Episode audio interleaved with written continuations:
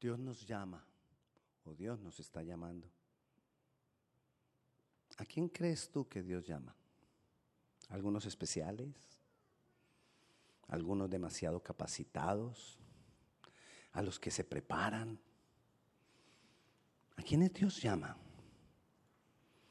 Porque Dios siempre está llamando gente. Y llama a todos los que nos dispongamos. A todos los que Él sabe que vamos a decir, sí. Dios siempre está llamando a alguien para hacer algo. Y es algo natural. Porque aunque Él lo puede hacer todo, Él no, necesitaría ninguno de nosotros para hacer nada, pero Él mismo lo dispuso. Usar personas para lo que Él quiere hacer. Usar hijos para lo que Él quiere hacer. Y así el poder respetar su propia autoridad. ¿A qué me refiero con que Él pueda respetar su propia autoridad? Él le da al hombre que el hombre, cuando crea al hombre y a la mujer, Él le da al hombre y a la mujer que sean los encargados, los representantes de Él sobre toda la creación. Entonces somos nosotros los representantes de Dios en toda la creación, la creación. Nos da de esa manera gobierno y autoridad. El hombre, teniendo ese gobierno y esa autoridad, le da ese gobierno y esa autoridad al enemigo a través del pecado, lo que llamamos la caída. Pero la caída suena como algo involuntario, ¿no? Me caí. Pero esto fue más bien la tirada, se tiró. Sí, Adán, Adán y Eva ahí se tiraron. hasta impulso agarraron. Y se tiraron y entregaron entonces el gobierno y la autoridad que Dios les había dado, se la entregaron al príncipe de este mundo, como lo llamó Jesús. Entonces Jesús viene y recupera lo que se había perdido. Y nos devuelve a nosotros la autoridad y el gobierno sobre toda la creación. Entonces, ahora, si Dios quiere hacer algo, Él no se va a, sentar, a saltar a quien puso a que ejerciera la autoridad, sino que Él viene y hace las obras a través de nosotros. Y ahí entonces es cuando hablamos de un llamado. Él nos está llamando para poder hacer lo que Él había pensado hacer. Para poder ejecutar lo que Él quiere hacer, para poder establecer su plan, para poder volvernos completamente al diseño que Él tenía. Él es un gran diseñador y en ese diseño Él quiere volver a armar todas las cosas como antes. ¿Y a quién busca? Para que hagamos la obra? A nosotros.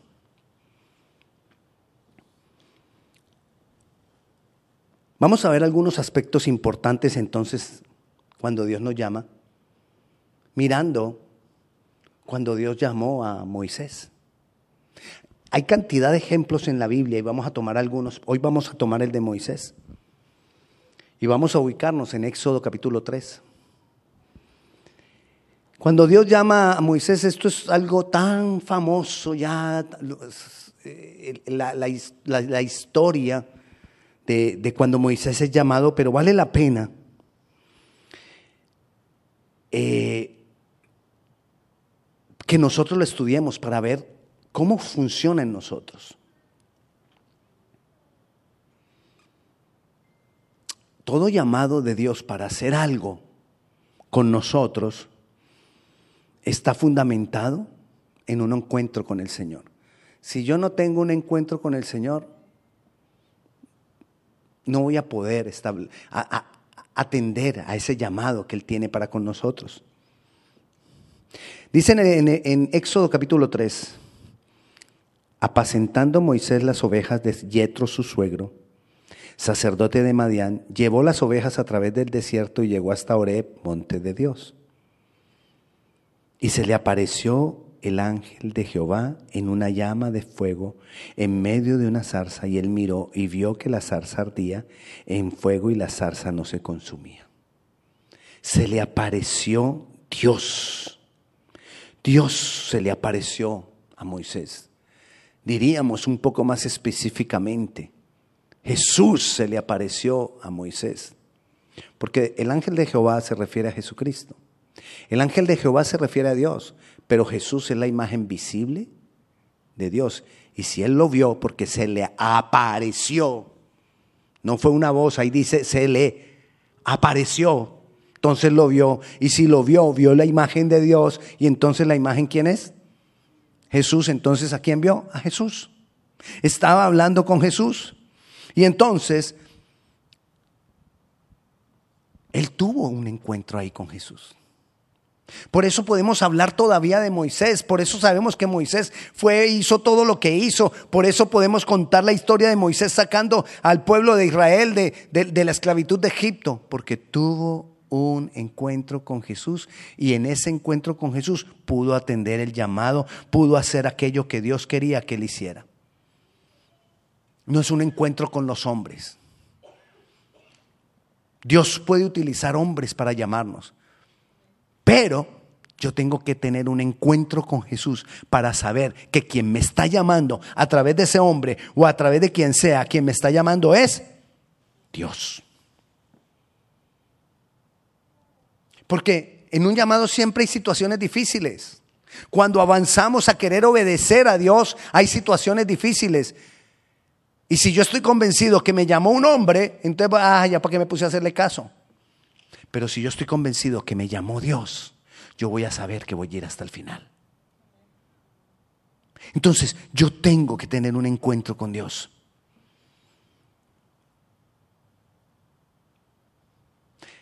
Cuando Dios llama, Dios llama con fuego y poder. Se prendió esa salsa. Y él decía, ¿por qué no se consume la zarza? Quizás él dejó pasar horas. Y decía, bueno, y ese fuego no se acaba. Y ese fuego no se consume. No, no, arma usted de pronto fogatas en, la, en, el verano, en, en, la yarda de su casa. O en algún, y hay que buscar más leña y se va acabando la leña y hay que echarle más leña. No, esta no. Porque era un fuego que venía de Dios. Cuando nosotros somos llamados por Dios, Dios envía su fuego el fuego del Espíritu Santo. Dios a ti te está llamando. Dios nos está llamando a todos a que hagamos su voluntad. Dios nos está llamando a todos a que le sirvamos. Dios nos está llamando a todos a que hagamos aquello por lo cual Él mismo se hizo hombre, para salvación. Dios nos está llamando para salvación de muchos. Dios nos está llamando para salvación de otros. Dios nos está llamando para salvación, porque el mismo Jesús vino para salvación.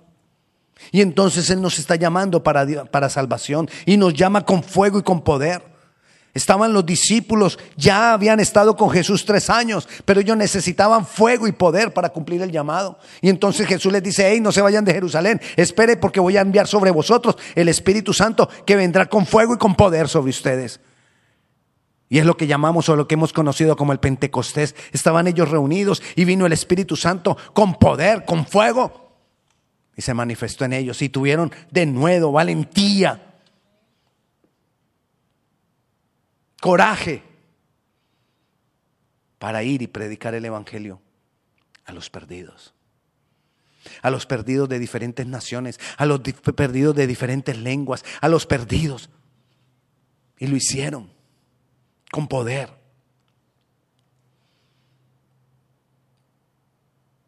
Dios no te trajo a ti, a Estados Unidos, solamente para hacer dinero. Dios no te, no te estableció en el área metropolitana de Washington, D.C., para que vivieras en una de las áreas más ricas del mundo. No. Dios lo hizo con un propósito. Y Dios nos está llamando. Si Él tiene hijos de Dios en esta área, es porque en su plan, está que la gente de esta área sea salva. Y entonces pone de sus hijos para podernos usar para ese propósito. En el versículo 3 dice, entonces Moisés dijo, iré yo ahora y veré esta gran visión. ¿Por qué causa? La zarza no se consume, no se quema. Nosotros necesitamos decidir acercarnos a Dios. Si nosotros no estamos sirviendo a Dios para que otros lleguen al Señor, te garantizo, nos falta acercarnos a Dios. Porque cuando uno se acerca a Dios, Dios hace arder eso en el corazón nuestro. Necesitamos acercarnos más. Oh. cuando estaba comenzando, olvidé un anuncio. Este próximo sábado tenemos el Festival de Sterling. Vamos a estar ahí, los que quieran llegar el sábado en la mañana. Por la tarde tenemos servicio, pero el sábado en la mañana vamos a estar ahí. Porque eso es así de gente, mucha gente en el Festival de Sterling. Mucha gente buscando distracción, buscando una cosa, buscando la otra. Pero debe haber alguna otra gente que estemos ofreciéndoles a ellos salvación y vida eterna. Así que le invito. Al final del servicio me deja saber si quiere ir, o escríbame, yo le mando la información. Volviendo acá, entonces, entre más nos acercamos nosotros a Dios, más nosotros vamos a sentir arder en nuestro corazón el deseo de que la gente se salve. Dios tiene un plan para que un plan que se va cumpliendo en la medida que nosotros permanecemos en comunión con él. Ese plan se va cumpliendo. En la medida que yo no permanezco en comunión con él, ese plan se detiene. Así de sencillo. Me meto yo con el Señor, le busco más, me lleno más de él, el plan funciona. Me, alejo yo del Señor, dejo de buscarle, me entretengo, mucho trabajo, muchas situaciones, muchas cosas, tengo esto, tengo aquello y lo dejo de buscar. El plan se detiene. El plan se acelera, el plan se detiene. El plan se acelera, el plan se detiene. Moisés, estamos hablando de Moisés. Sus primeros 40 años fue siendo capacitado para gobernar. Él no sabía que iba a gobernar, pero fue criado en la casa de Faraón. Porque la hija de Faraón lo adoptó a Moisés. Fue criado para gobernar. Pero no iba a ser para gobernar Egipto, porque quien iba a gobernar Egipto era el hijo de Faraón. Pero estaba siendo criado para gobernar, estaba siendo capacitado. Nosotros hemos, hemos sido capacitados para cosas. El Señor nos ha dado capacidades. Los segundos 40 años Él salió corriendo de Egipto y se fue y estuvo 40 años apacentando las ovejas de su suegro Yetro. 40 años donde pudo en la intimidad del desierto. Podía encontrarse con Dios mientras apacentaba las ovejas en medio del desierto. Así lo hizo David. Era uno de los, de los trabajos más bajos que había. Pastor, apacentar ovejas. Era uno de los trabajos más, en esa época más bajos que había. Pero ellos lo disfrutaban porque podían encontrarse con Dios, porque podían hablar con Dios, podían cantarle a Dios, podían gritarle a Dios, podían tener todo lo que, todos los encuentros que quisieran con Dios. Y ahí es donde Él se encuentra con Jesús. Los segundos 40 años, los terceros 40 años, Él desarrolla su llamado. Sacar al pueblo de la esclavitud. Y Dios nos está llamando a nosotros a sacar este pueblo de la esclavitud. Dios nos está llamando a sacar el pueblo de nuestra familia de la esclavitud. Dios nos está llamando a sacar el pueblo que nos rodea de la esclavitud. Dios nos está llamando a sacar el pueblo de los que trabajan conmigo para sacarlos de la esclavitud. Moisés no estaba esperando ningún llamado. Él estaba solo apacentando las ovejas. Quizás pueda ser la condición de muchos de nosotros. No estamos esperando un llamado. Pastor, es que yo no quiero ser pastor. Nadie te está diciendo que tienes que ser pastor. Es que yo no quiero hacer esto. Nadie te está diciendo qué es lo que tienes que hacer. Pero Dios está llamando a todo el que se dispone en su corazón. Dios nos está llamando.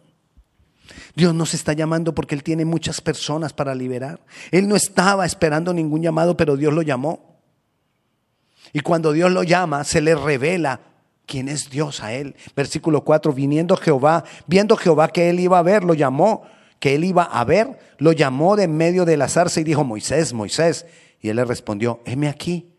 Y dijo, no te acerques, quita tu calzado de tus pies, porque el lugar en que tú estás, tierra santa es.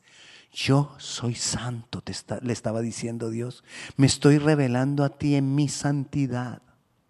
Me estoy revelando a ti en mi gloria. Me estoy revelando a ti en mi poder. Me estoy revelando a ti en fuego. Dios se reveló a él. Y Dios quiere revelarse a cada uno de nosotros. Él quiere revelar a nosotros su carácter. Él quiere revelarnos a nosotros su gloria, su poder. Él quiere revelarnos todo a nosotros, porque somos sus hijos y porque quiere hacer cosas con nosotros, porque estamos dentro de su plan.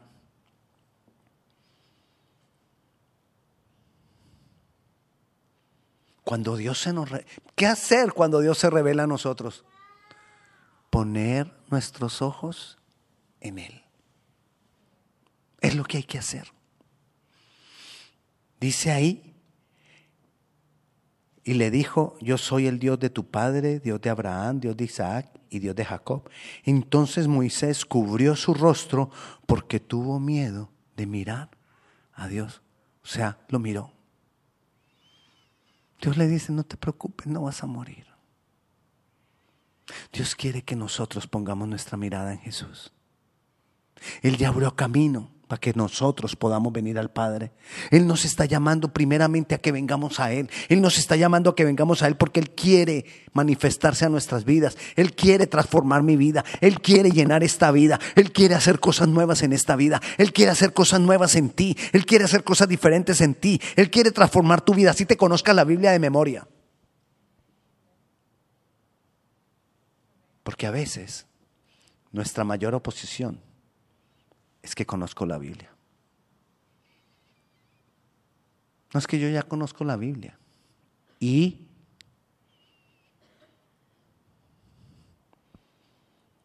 Dios nos llama. No solamente porque Él escucha nuestro clamor, Él nos llama no solamente porque Él sabe que tú puedes. Él nos llama no solamente porque Él nos va a llenar de su poder, nos va a acompañar, va a estar con nosotros y lo vamos a lograr. Él nos llama porque Él ha escuchado el clamor de otras personas. Y al Él escuchar el clamor de otras personas, Él ha pensado, yo puedo mandar a Víctor, yo puedo mandar a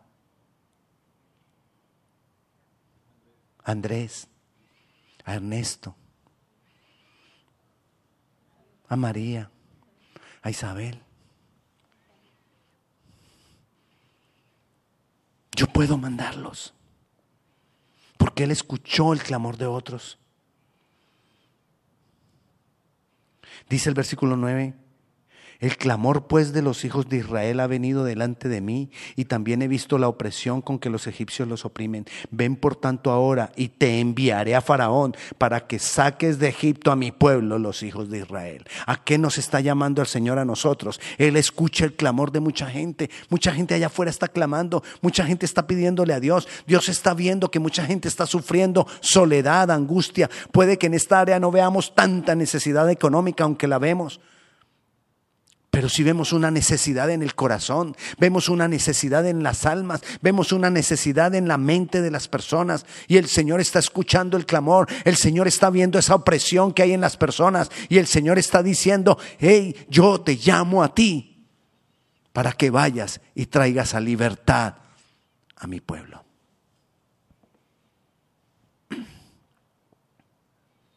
Y ahí viene nuestra respuesta.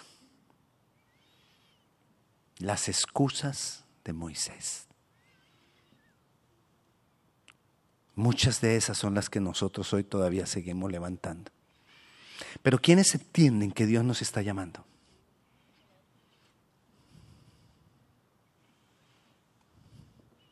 ¿Lo, dije en inglés? O? ¿Quiénes entienden que Dios nos está llamando? ¿Y si lo digo en inglés? Miremos las excusas que levantó Moisés. Versículo 11. Y entonces Moisés respondió a Dios y dijo, ¿quién soy yo para que tú me uses? ¿Quién soy yo para que tú me envíes? Él tenía un problema de inseguridad. Él tenía un problema de autoestima. Moisés había sido criado en casa de Faraón. Y después por las circunstancias que se presentaron, le tocó huir y estar como en, uno de los peores trabajos después de haber estado criado en, una de la, en, la mejor familia, con, el, con todo el dinero, con todas las posesiones, con todas las, las cosas que fuera. Le tendría maestro personal. Mejor dicho, la cosa era... Y ahora estaba ya en el desierto, en el peor de los trabajos. Por eso él creía, yo no sirvo para nada. ¿Para qué sirvo yo? ¿Quién soy yo para que vaya Faraón? También era el temor de tener que ir a afrontar un pasado que había dejado atrás sin arreglar. ¿Cuánta cosa del pasado nosotros hemos dejado sin arreglar? Y eso trae inseguridad. Él no entendía el propósito. Él no entendía la bendición. Cuando somos llamados por Dios, eso es lo más alto que nosotros a lo que a lo que nosotros podamos responder. El llamado de Dios es lo más alto a lo cual nosotros podamos responder. Es mejor que cualquier trabajo, así no nos paguen. Es lo que mejor paga, así no nos paguen. Es la mayor bendición Así no veamos el dinero palpable e inmediato. ¿Qué le respondió Dios? Versículo 12. Respondió, y él le respondió, ve, porque yo estaré contigo. ¿Y cuál va a ser la señal? que vas a poder sacar a mi pueblo. La señal va a ser que vas a poder cumplirlo, vas a poder cumplir el llamado, vas a sacar al pueblo y van a ir y me van a adorar donde yo quiero que me adoren. Qué bendición. Si nosotros tenemos inseguridad, el que es más poderoso está con nosotros está a nuestro favor. A nuestro favor. Otra excusa. Moisés dice, el versículo 13 dice, ok Señor, y si yo llego y voy a los hijos de Israel y les digo, el Dios de vuestros padres me ha enviado a vosotros, y si ellos me preguntan cuál es su nombre, ¿qué les voy a responder? ¿Cuántas veces cuando Dios nos llama a traer libertad a otros, lo primero que decimos, Señor, pero yo qué voy a decir de ti? Es que yo ni sé qué decirles. Sí, yo te conozco, yo tengo una relación contigo, pero yo no sé qué decirles a ellos. Y cuando viene, la gente viene con esa cantidad de problemas y de situaciones difíciles, Señor, yo como que me enredo y no sé qué decirles. Yo lo único que les digo es que vayan a un psicólogo.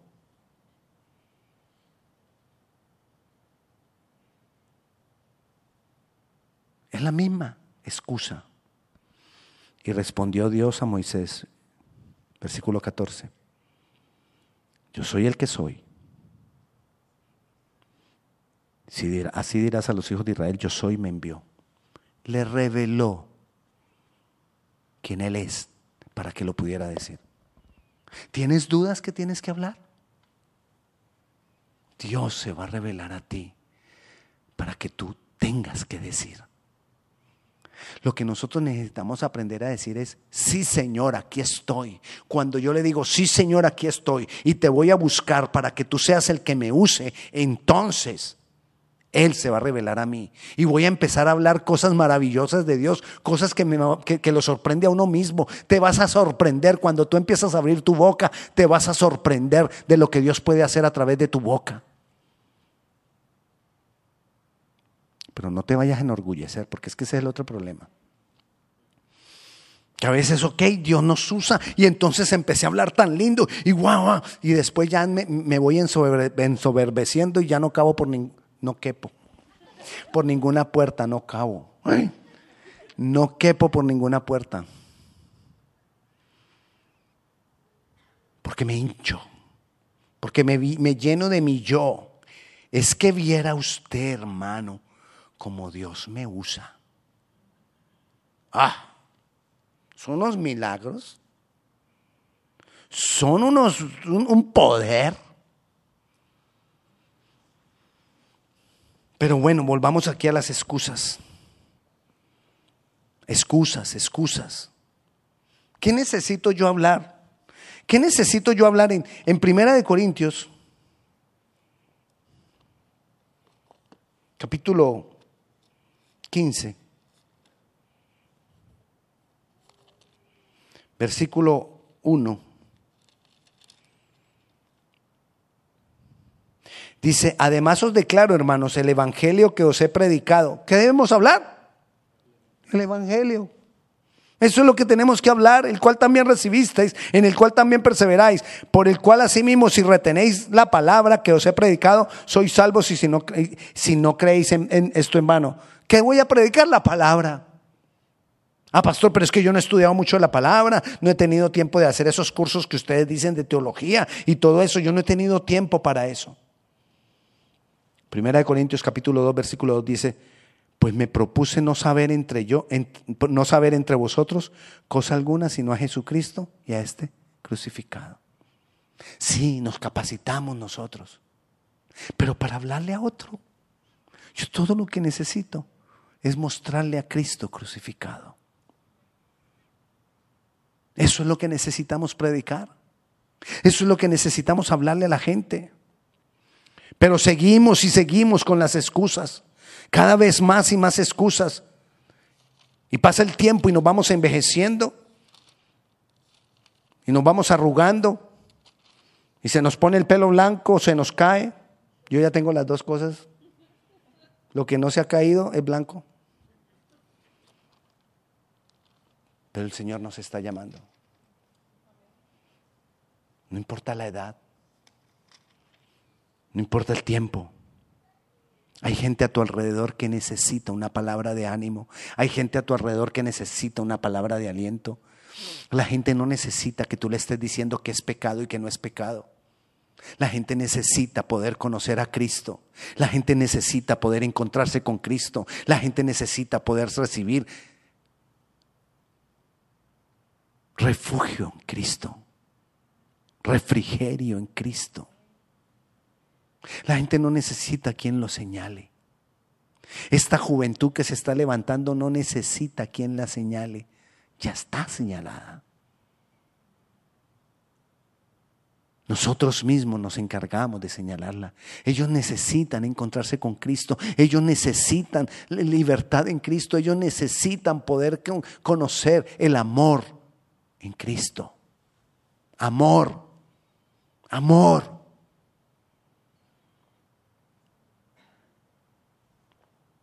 Y entonces viene la, otra excusa. Entonces Moisés respondió, eh, Éxodo 4.1 diciendo, he aquí que ellos no me creerán. Ay, Dios mío, ¿y si no me creen?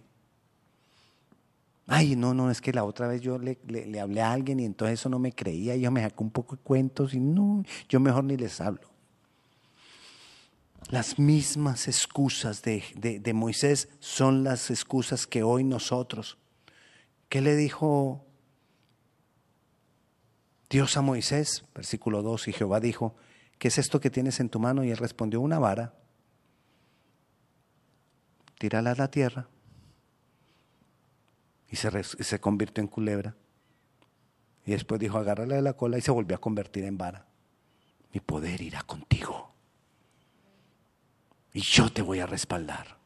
Y hoy te dice el Señor, tú estás pensando que te creerán o no te creerán, mi poder irá contigo. Tú orarás por las personas y las personas recibirán respuesta y las personas te dirán, ay, cuando usted oró por mí, yo al tiempo recibí la respuesta. Ay, cuando usted oró por mí, yo sentí la presencia de Dios. Ay, cuando usted oró por mí, yo sentí paz. Ay, cuando usted oró por mí, yo, sé, yo, yo sabía que algo iba a cambiar. Ay, cuando usted oró por mí, las cosas cambiaron el Señor nos va a respaldar. Pero dejemos de levantar las excusas. Dios nos da poder a través del Espíritu Santo, pero el temor, el temor de que no me crean, el temor de que, de que me van a dejar en ridículo, el temor de que yo voy a hablar y entonces no, no van a entenderme, ese temor es el que no me deja hacerlo. El poder de Dios, cuando tú abres la boca en el nombre del Señor, para glorificar al Señor, el Señor te respalda. El Señor obra en ti, porque Él es el, que nos equipa.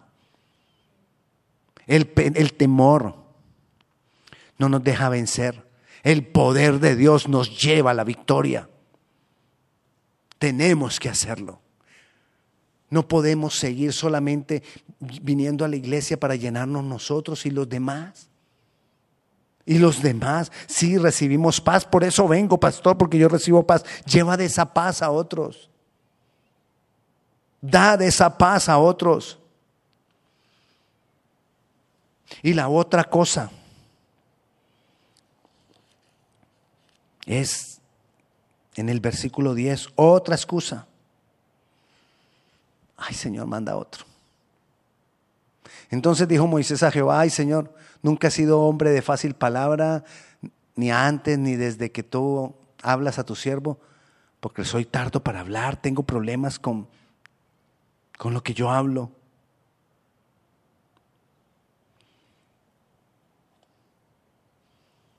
¿Y sabes qué le dice Dios? Dios le dice, ¿tú ves el sol? ¿Quién creó la luz? Tú, Señor. ¿Quién creó esto? ¿Quién creó lo otro? Tú, Señor y yo voy a estar contigo. No vas a poder hablar. Ay, Señor, es que cuando yo me, me pongo nervioso cuando tengo que hablar y, a mí me, me, empiezo como a sudar y mi corazón se pone así.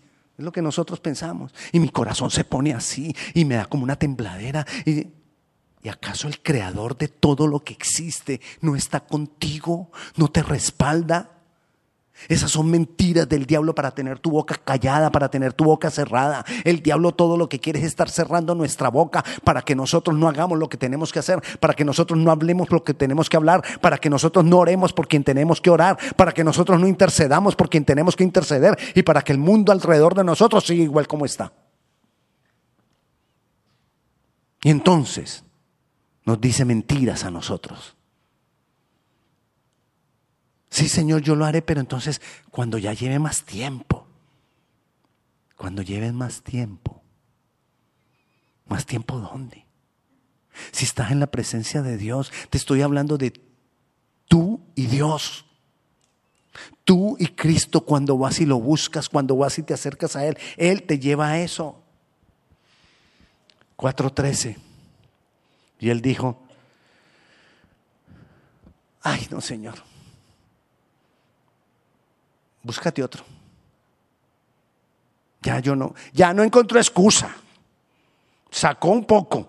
Y al último dijo, no, mejor envía otro. Y entonces ya, ya a Dios se le enoja.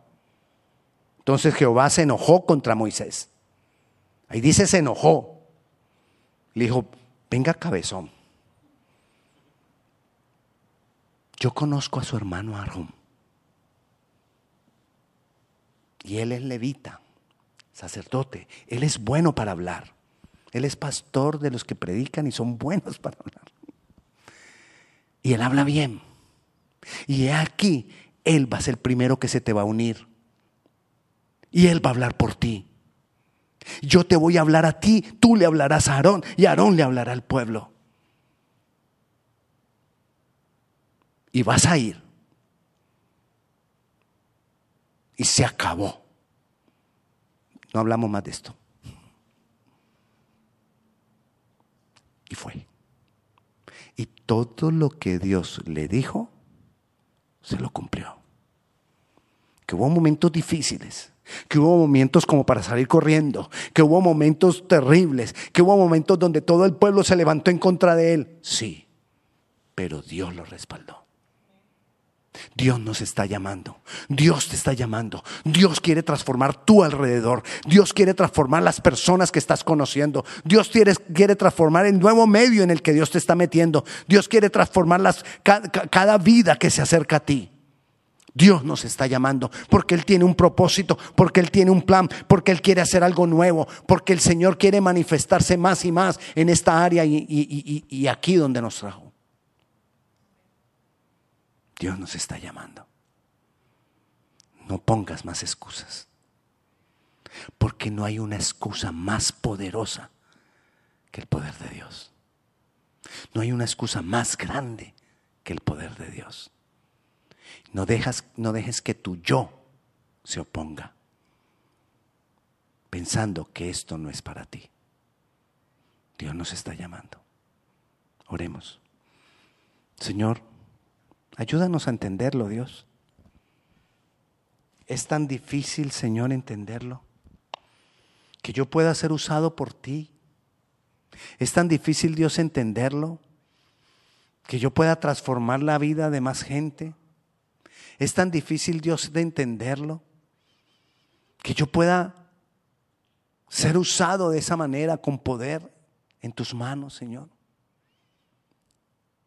Señor, yo clamo que tú nos abres, nos hables a cada uno de nosotros. Que tú hables a nuestro corazón, que salgamos de nuestra comodidad, que salgamos de nuestra distracción, que salgamos, Señor, de nuestro temor, que salgamos, Padre Celestial, de nuestra inseguridad, que quitemos todos esos obstáculos y que creamos en que tú nos estás llamando y entonces tú cumplirás. Tú irás con nosotros, tú mostrarás tu poder. Tú mostrarás tus respuestas. Nos creerán porque tú eres el que te, se revelará a las, a las personas. Señor, gracias. Espíritu Santo, gracias. Te damos honor y te damos gloria. En tu nombre, Jesús. Amén. Dios me le bendiga.